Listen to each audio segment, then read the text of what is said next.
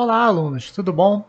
Eu sou o professor Leonardo, da Rede Estadual de Educação do Rio de Janeiro, e esse é o podcast número 2 da disciplina História, do primeiro trimestre da fase 8 do Eixo Fundamental.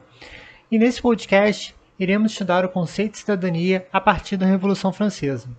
Vamos começar? O Iluminismo dirigiu críticas severas à sociedade da sua época, que conhecemos como a sociedade do Antigo Regime.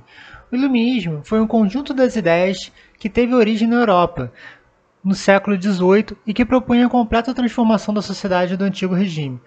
O termo iluminismo nos remete imediatamente à ideia de iluminar, de jogar luz sobre alguma coisa, e esse era o espírito do movimento: esclarecer a população e tirá-la da escuridão, ou seja, afastá-la da ignorância.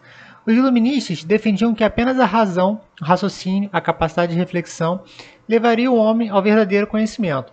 Por isso, rejeitavam qualquer verdade que não fosse baseada no uso da razão, incluindo as explicações da Igreja Católica sobre o funcionamento do universo e da vida em sociedade, que eram justificadas a partir da vontade de Deus.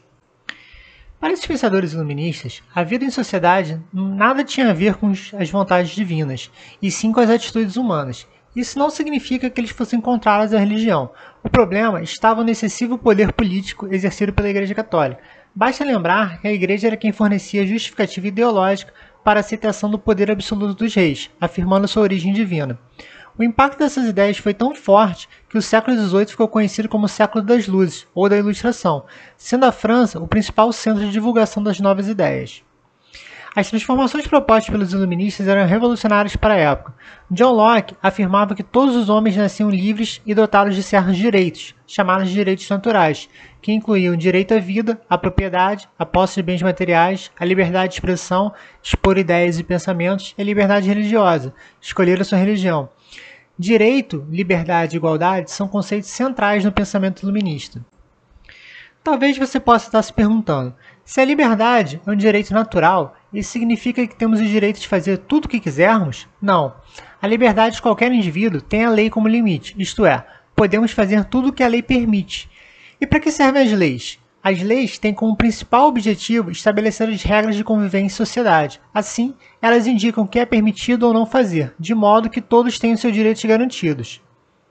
Você já pensou se você pudesse é, o que aconteceria se cada um tivesse a liberdade de fazer o que vem à cabeça, nascer livre significa ainda que ninguém pode ser escravizado, e a escravidão era muito praticada nessa época.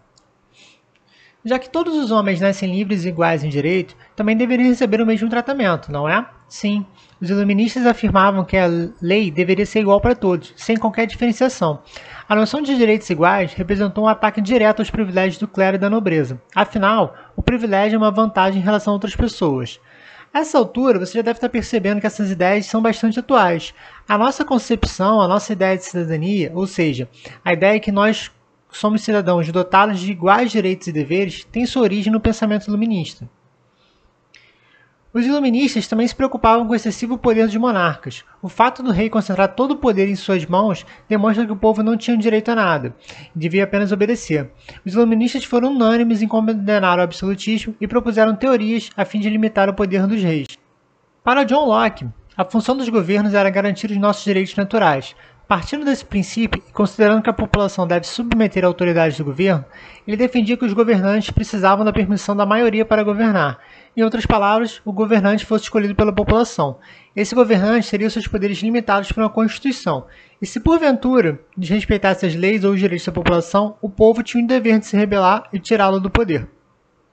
Para Montesquieu, outro pensador iluminista, a única maneira de evitar o abuso de poder dos monarcas absolutistas era separar os poderes do Estado em legislativo, responsável pela elaboração das leis, executivo, responsável pela execução das leis e administração do governo, e judiciário, responsável por julgar aqueles que desrespeitam a lei. Nesse sistema, cada poder deveria controlar o outro, de modo a evitar que um deles se sobrepusesse aos demais. Se você prestar bem atenção, a organização dos poderes no Brasil atualmente funciona de acordo com o sistema proposto por Montesquieu. Chegamos ao fim desse podcast. Espero que você tenha gostado e se ficou com alguma dúvida você pode consultar o material escrito, assistir a videoaulas ou procurar a ajuda de sua professora ou professor de História.